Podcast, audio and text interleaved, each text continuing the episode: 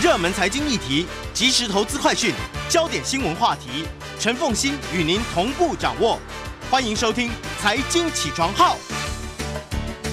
Hello，各位听众，大家早！欢迎大家来到九八新闻台《财经起床号》节目现场，我是陈凤欣。经济学不悬，来到我们现场的是台大经济系专任副教授冯博翰冯老师。我们今天其实要谈的是。因为在台湾现在大家都说啊，没有人想要去逛书店了，书店一家一家的关，甚至有些连锁书店其实关门熄灯这件事情都让大家其实不甚唏嘘。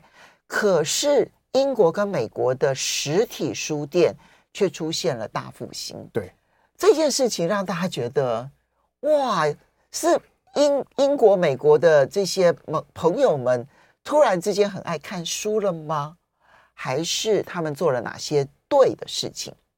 但是我们在谈书店之前，我一定要请我们冯老师评论一下 Netflix 啊，因为 Netflix 呢，在昨天呢公布了它的财报，哈，就是它的它的这个上一季的财报，它的营收真是太亮丽了，营收是成长两倍，哈，QQ 就是第四季比第三季成长了两倍，它的新增的用户数达到了一千三百一十万人。这个数字呢，其实也比第三季的数字成长了大概将近八成。对，第三季成长九百万，然后所以你看一千三百一十万跟第三季的九百万，其实九百万第三季已经是比第二季成长很多，更比第一季成长更多。所以 Netflix 它做对了哪些事情，而它也预告了这个嗯串流平台可能出现的变化。其实前年 Netflix 的用户人数成长是出现停滞。然后他们也宣布说，未来不要再揭露这个用户数字了。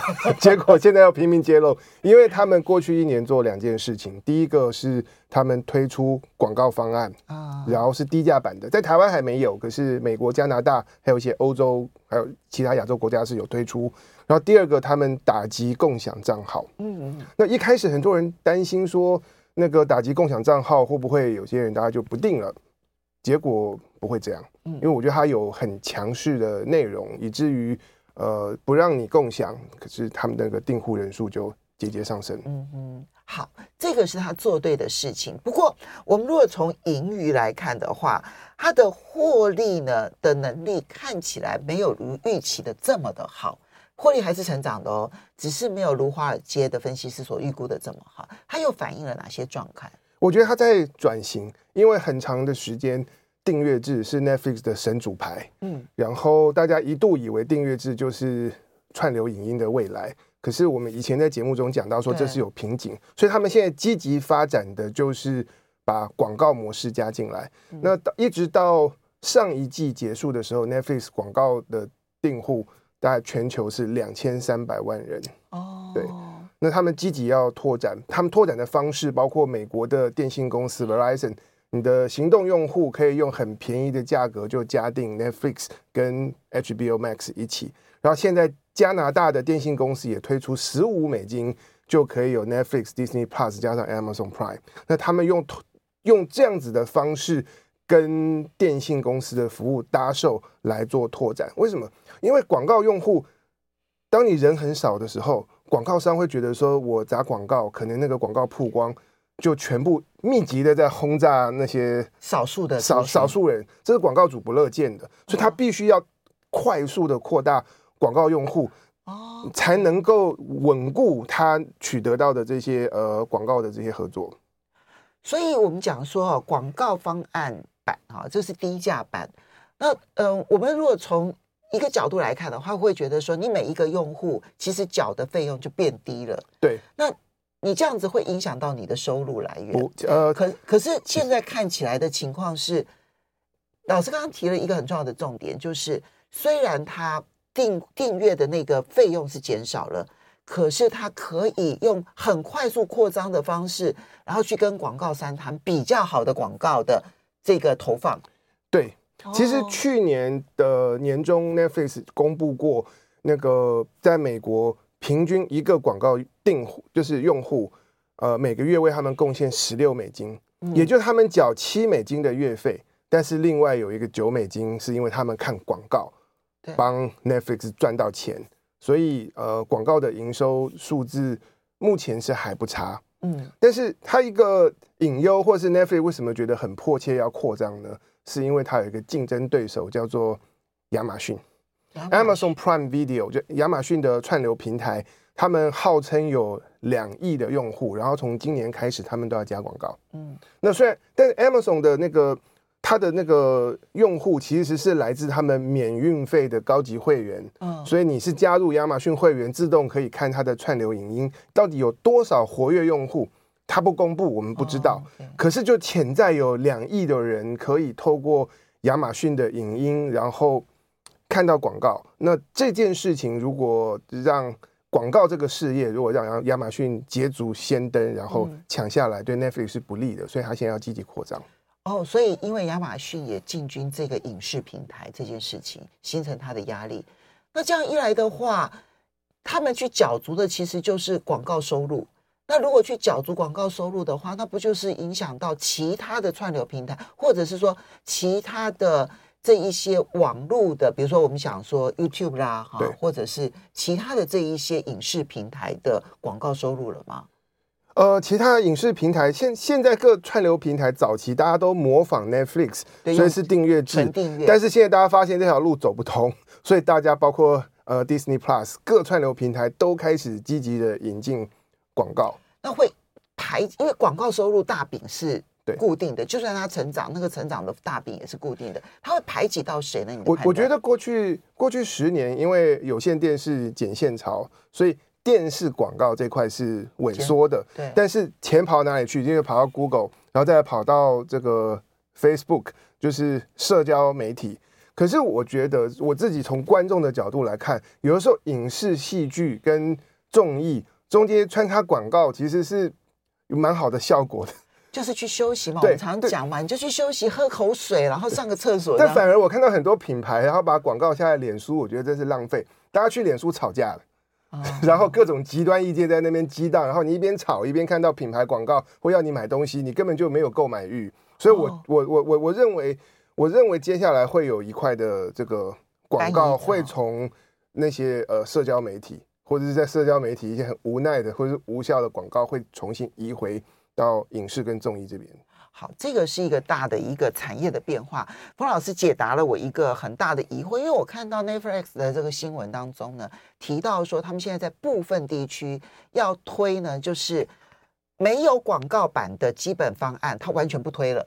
好，就原本的用户你不想要看广告的，然后你会继续的可以享受那个无广告版的基本方案，但是呢，现在要新增加进来的用户，全部都必须要订阅的是有广告版的相对低价版的方案。我在想说，那你为什么还要放弃那个愿意付高价，然后不看广告的这些用户呢？这样子，刚刚冯老师讲了一个重点，因为他快速的扩大他的广告用户，使得这些广告用户的量大到所有的广告、所有的客户都愿意来下广告。他要的是广告收入。这边我补充一下，Netflix 本来。在原本没有广告的订阅制，就有分高价版、低价版。OK，然后高价版以前是十九点九九，在美国低价版是九点九九，差别就是低价版只能够有两个载具，然后画质差一点。但是现在 Netflix 发现，我的广告方案月费是六点九九，可是用户可以为我贡献十六美金。可是如果我继续提供低价版没有广告的这个九点九九方案，用户就是我，我收到的就是这个月费。所以是是是是划不是划不来的，所以它维持高价版的无订阅无无广告客户，但是呢低价版的就取消了，低价版的就取消，低价版的无广告，它它贡献的收入远远比不上更便宜的广告版，然后因为有便宜的广告版做支撑，所以 Netflix 就可以大胆的为高价版涨价。所以过去去年 Netflix 高价版在美国涨了百分之十五，哎，很多。然后我们预料未来几年还会继续涨。这又是一个标准的，就是呢，羊毛要拔在狗身上，然后猪买单，又是一个标准的。但是关于 Netflix，我还有一点补充，因为我觉得这次他们财报发布会提到他们呃未来三个目标，第一个就是持续优化核心业务，就是电影电视。然后同时开拓其他娱乐内容，包括游戏。第二个就是我们刚才谈的扩大广告规模，而且刻不容缓。第三点我觉得很有趣，他们要深化串流平台跟观众的互动连接，包括什么呢？包括行销活动、周边商品和体验经济。有意思。体验经济这个不得了哦，因为他们的招牌戏剧《纸房子》，他们各地推《纸房子》密室逃脱。哦，然后，然后这有点像是迪士尼，然后拿他的那个 icon，然后来各地建乐园呐，然后像环球影城啊，然后去盖环球影城一样。然后他们有伯杰顿家族的舞会，哦，然后有鱿鱼游戏的这个现场挑战赛，在 LA 推出用快闪的方式，三十九美元进去，七十分钟可以让你闯六关。哦，对，哇，这些。它它的规模，它都不像迪士尼乐园一样那么大规模。它这样一个一个戏剧推一个，其实那个规模不用太大，硬体设备投资不用太多。哎，他们很厉害。然后他们在跟韩国合作，在 LA 推出鱿鱼游戏夜市，然后里面的服务员就是穿那个红色 披风，然后蒙面的在那边服务，然后有各种的韩国美食，然后韩国的酒。然后，由于游戏周边，哦、所以一个一个 IP 成功，就是我的这一个戏剧成功，它背后的整个周边商品的一个产业链，它现在要全非常好玩。然后，像他们另外一个招牌戏剧是《怪奇物语》，它也推沉浸式体验。哦、然后，同时他在英国西区，也是英国的百老汇，推出鱿鱼游戏的前传舞台剧，所以他们也进军剧场界。所以各位可以预期得到，未来我认为很多串流平台的那一些受欢迎的戏剧都会出现这样子的一个变化，就大家都可以去体验一下剧中人的一些情境，对不对？我现在都可以想象一些韩剧，还有一些陆剧都可以跟进。哎，那台湾的部分。我们也许也可以考虑一下，华灯初上能不能够去办一下妈妈桑，还蛮有意思的。我们稍微休息一下，等一下回来节目现场，我们要来谈书店。欢迎大家回到九八新闻台财经起床号节目现场，我是陈凤欣，在我们现场的是台大经济系专任副教授冯柏翰冯老师，经济学不悬。我们来谈书店。我们都以为呢，在网络时代呢，书店就会慢慢慢慢慢的萎缩，但英美。却出现了一个大复兴，凭什么？凭什么？因为 英美的书店背后都有同样一个经营之神，他叫做 James Stout 邓特先生。我觉得这跟 James Pound 一样很厉害。OK，对，那其实是其实是这样子的。呃，我今天想跟大家聊聊美国最大的连锁书店，叫 Barnes Noble。巴诺书店，它有一百零七年的历史。嗯，然后大家如果还记得九零年代中期那个电子情书，嗯，Tom Hanks 他主演的那个角色是一家连锁书店的老板，嗯、然后梅格莱恩是独立书店的经营者，地方的独立，对对对，然后他们这个网络爱情，那 Tom Hanks 的那家书店就是以巴诺书店为蓝本所创造，哦、对对那他，我觉得我在美国的时候，我非常喜欢去那边，然后他跟台湾的成品。有点像，嗯，对。那我那时候念书的时候，我每天晚上带着我的笔电，然后去书店找一个座位坐下，啊，累的时候就逛书店，然后去那个 CD 区试听，嗯、然后再买一杯咖啡。我的论文都在那边完成的。哇，哎、欸，其实这也是我梦想生活，哎，对，对你刚刚讲说逛书店变成休闲，很多人听了可能会觉得，呃，可是真的，逛书店是一种休闲。对，可是到我二零零九年离开美国的时候，我就看到巴诺书店开始。有一点往下走，然后开始关店，然后进去你就觉得那个氛围不太一样，然后书变少了，杂物杂杂货变多，哦，就开始卖。因为他们从那个年代开始就面对到亚马逊的竞争，然后网络卖书加上 Kindle 电子书越来越热门，就占据了多数爱书人的这个时间跟购买的管道。所以他们相信他们的主要商品已经卖不动了，就开始去卖一些。非主要的商品，对，所以他们横跨整个二零一零年代，他们大概关了一百间的门市。对，嗯、那在英国，远在英国的连锁书店水石书店也也也也走过这个阶段。嗯、那到二零一八年的时候，他们其实走到谷底，因为他们连续四年开除了四个执行长，嗯、然后这个亏损。那怎么办呢？原本的老板就把书店卖掉，卖给一家叫做 Elliott 投资管理公司。那这家公司正好更早以前买下英国水石书店，嗯、然后看到水石的 CEO 邓特这个将书店转亏为盈，然后东山再起。所以 Elliott 买下美国的巴诺书店之后，再把邓特从英国派到美国来，负责巴诺的救亡图存。哦，所以你才说英国跟美国的这个连锁书店的复兴，其实背后是同一个人。同一个人，他现在同时是两边的 CEO，是水石也是巴诺的。对对对，哦、其实有时候我看到商业史，呃，有一些翻转或有一些奇迹，背后的关键都是人，有一两个人他就可以改变整个产业。对，最有名当然就是 IBM 的大象为。也同样可以跳舞，那一次的转型很成功。其实前几年的微软的转型也极为成功。对对，然后当邓特一开始接手巴诺的时候，他走进去是什么景象？我先先稍微讲一下。去年那个成品信义店熄灯前几个月，我有去逛过。嗯，熄灯前我就不忍心再去了，但是更早以前我有去过。然后面对到我以前逛的那个区域，全部都是坚果。对哦，那我就觉得是内心是一个很很大的冲击。那邓特接掌巴诺书店的时候，他进去看到有电池、电源线、矿泉水、那个 巧克力，然后各种的公仔和文创商品。书的区域呢，在二楼，然后小小的。哦，反而书变配角。对，所以他他接手，他认为书店必须要回到初心，我们要卖的是书，或者是书相关的产品。什么叫书相关的产品？就是可以给消费者、给读者带来思想上、思考上。知识上、智性上的冲击的东西，这是把定位给标志清楚。那这件事情从外界的角度来看，一定会觉得替他捏一把冷汗，因为大家都相信书已经卖不动了，对，喜欢看书的人变少了。他的思考模式是这样子：我们的竞争对手是亚马逊，是网络。那有什么东西是实体书店能做到，但是网络做不到的呢？哦，所以他不应该去跟杂货店去。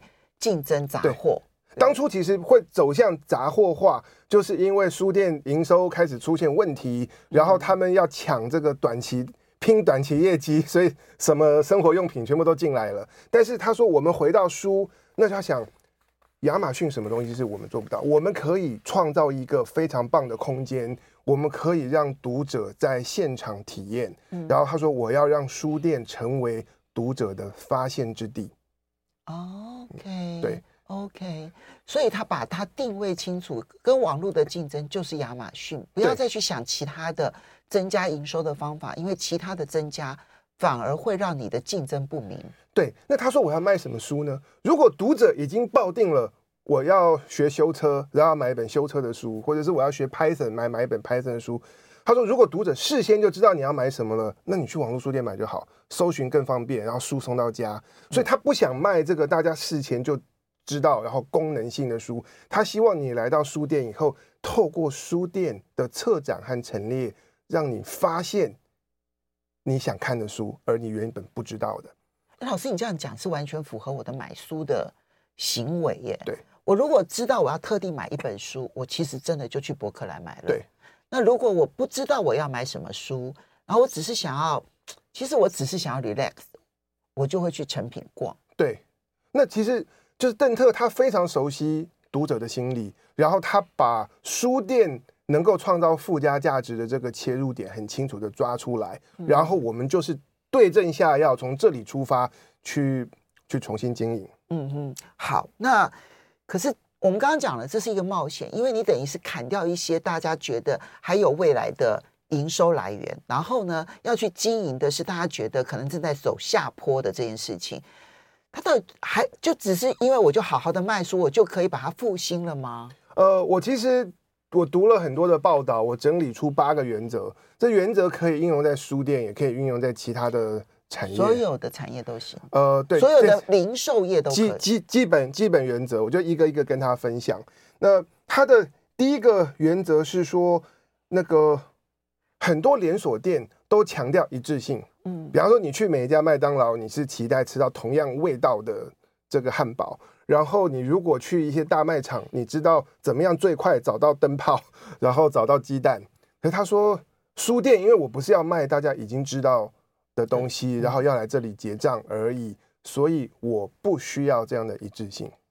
我需要创造每一家书店都不太一样。我要创造每家书店的个性。对对对，个性。而且他在他接手之前，他发现话巴诺书店的那个书，呃，书架上的书是按照字母排列的。嗯，对。所以说，如果说我要找哈利波特，我要看 J.K. Rowling，我要叫到 R 那一区。那这种排列方法适合我已经有书单的人去结。去去去取货去结账，但他把它重新按照书的类型、书的调性，然后来做区分。他所有的这样的想法，都基于他相信来逛书店的人已经变成了一个漫无目的的逛书店者。对，他的创造就是书店，就是这个体验感才是亚马逊不能提供的，这是第一点。道理。第二点，他说我们要真正了解策展的重要性。大家去逛书店，美国的书店还有橱窗啊，台湾可哎，台湾成品也有橱窗，对，很少，对，然后再来你书店进去的前面几个台面，可能是展示效果最好。那当然包括国内外很多这样子的曝光管道，书店是用卖的。以早以以前的巴诺书店，他们让大出版社付年费，嗯，然后换来那个你有多少个礼拜可以这个橱窗跟。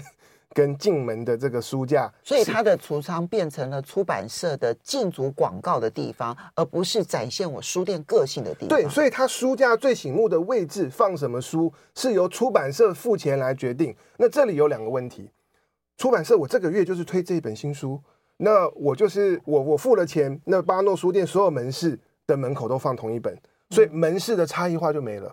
然后第二个。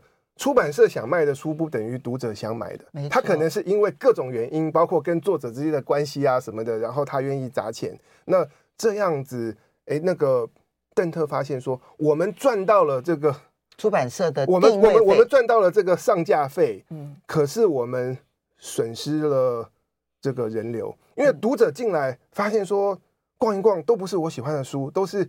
上面出版社想要推的，大家觉得逛书店无聊就不来了，他就损失人流。第二件事情也很严重，就是出版社塞了这些书，他发现退书率很高，他们退书率可以高达百分之三十，那这个就会额外的。这个退书的成本啊，很多的隐藏成本就在这里，加在一起是很庞大的。这是老师不断提的，就是说出版现在最大的问题就是要把对的书推给想要看这本书的人，而不要推给广大的读者。对，因为如果这个配对失败，其实后面的副作用是很大的。对，你只有不断的配对成功，你才可以培养很多爱书的人。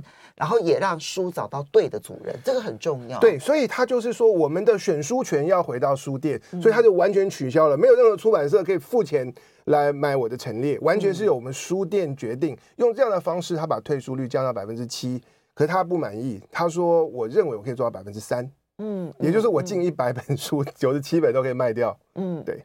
OK，好，所以策展很重要。这个策展的概念当然其实是很专业的了。对，那第第三个，他取消错误的 KPI，在他接手巴诺书店的时候，他们进门会放那个计数器，然后他们那个他们内部 KPI 有一个，就是说进门的顾客最后有多少人是有结账才离开，这是百货公司的提代率。对对，这个是这个是提代率，所以有的时候大家进书店，或者是我有时候逛逛街啊。精品店进去，那个店员就抬起来一个眼神看过来，就说：“你到底会不会买？不要买就不要进来。”就是这个意思。他把这个东西废掉了，因为他觉得店员是等于是书的大使，是要跟读者交朋友，然后了解读者的需要，然后也把好书推荐给他们。那如果你放了一个提代率作为 KPI，那大家。只想要推销，只想要推销，那你书不买是不是？那你买电池，你买这个充电器，哦、对对对，就失去了那一个，就是我来逛街的过程当中，我跟书店的店员居然可以成为好朋友这件事情。所以他取消了这个 KPI，要让店员重新变得友善。好，我们要稍微休息一下。刚刚提的三个经营原则，你就会发现已经是很不一样的经营书店的。想法了，我们休息一下，马上回来。欢迎大家回到九八新闻台财经起床号节目现场，我是陈凤欣。在我们现场的是台大经济系专任副教授冯博汉冯老师，也非常欢迎 YouTube 的朋友们来收看《经济学不玄》。今天谈的是书店，刚提到了就是美国的巴诺书店这个连锁店啊，它同时也是水石书店的连锁店的。的老板，哈，就他们的 CEO 其实是执行长啦，哈，所以他也是被聘雇的高阶经理人。他做了哪些救亡图存的事情？结果让书店巴诺书店现在真的是起死回生，而且是越来越好。你刚刚提到的。三个原则，哇，这三个原则就已经跟我让我们觉得耳目一新了。我们再接下来看，你还整理了另外五种原则。对，我们来看第四个原则，因为前面提到他要做出门市店的差异化，然后做好选书，让书店店员变友善。那怎么做呢？连锁店基本上有两种组织架构，一种叫做中央集权，嗯，那个叫做地方分权。中央集权的意思就是说我总部。做所有的决策，然后指令下达，你门市的人就只负责执行。嗯、那呃，地方分权就是门市有很大的自主性，那他就是改变组织架构。原本的巴诺书店是中央集权的，那、嗯、他说：“哎，我们美国这么大，每一家门市你面对到的人口结构不同，有的地方呃长者多，或者是学生多，哦、或者是这个拉丁裔的多，或者是这个。”呃，农业人口多，那大家对的阅读需求、娱乐的需求都不一样。那只有你的门市的人员是最清楚的。这让我想到，在台湾，其实就连便利商店，其实他们的摆放的方式都允许有变化的。对，所以他就是说，由门市店的这个店长跟采购，嗯，大家来负责选书。因此，他在他那个纽约曼哈顿的总部，其实就裁员。嗯，有一些中高阶以前负责下指令的，就通通都不要。OK，所以对，在总部，然后办公室的人越少，对地方其实就可以做得更好。然后这个原则呢，美国的产业分析呃指出，邓特把连锁书店当成独立书店来经营。所以他们六百多家的门市，现在就相当于是六百多家的独立书店。太有道理了，所以有策展的概念，然后又有独立门市，又有这个完全地方自主的概念。对，其其实我补充一下台湾的情况，就是台湾以前的金石堂，它就是走中央集权制，就每一家都一样。对，我认为这会让他们在面对环境变化、然后区域变化、网络竞争的时候，反应就会变得很慢。嗯，对。那这个这个，我觉得对金石堂。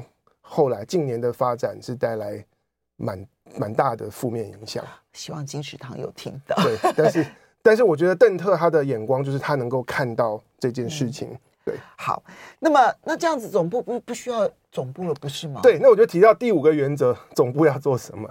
邓特说啊，我换位思考，假设我是门市店的店长，然后我要选书，我要照顾读者，那我希望总部做什么？我希望我那个。灯坏的时候，总部派人来修。我希望每年的这个电梯是总部负责保养，然后以及发薪水这些这些出纳的后面的这个背后资源的事情，通常总部来做。所以他们的总部变成是一个后勤支援的。的的的的重心，我可能水电啊相关的业务，通通都我来包，对对对，然后甚至于包括了发薪水的这些事情。哦，对，反而是财务部门，对，对反而是财务总务，哦、然后反而是属于创意的部分，应该要让地方来做。那地方的人如果做不好，我们就换，找到真正懂书的人，嗯、然后来来来做好这个策展的事。你这样也会吸引真正喜爱阅读的人，愿意来当你的。店员愿意来你的门市，是这样。好，后面还有，后面还有再来下一点，他非常的重视年轻人。我们可能觉得说，他现在可能是只有老一辈的，或者是像我这样的说，是 是会去去读书。可是他说，年轻人的市场至关重要，本来就是，嗯，所以他们非常的重视呢，漫画，嗯，然后青少年小说，嗯，然后他设计活动，让美国的这些中小学生放学以后。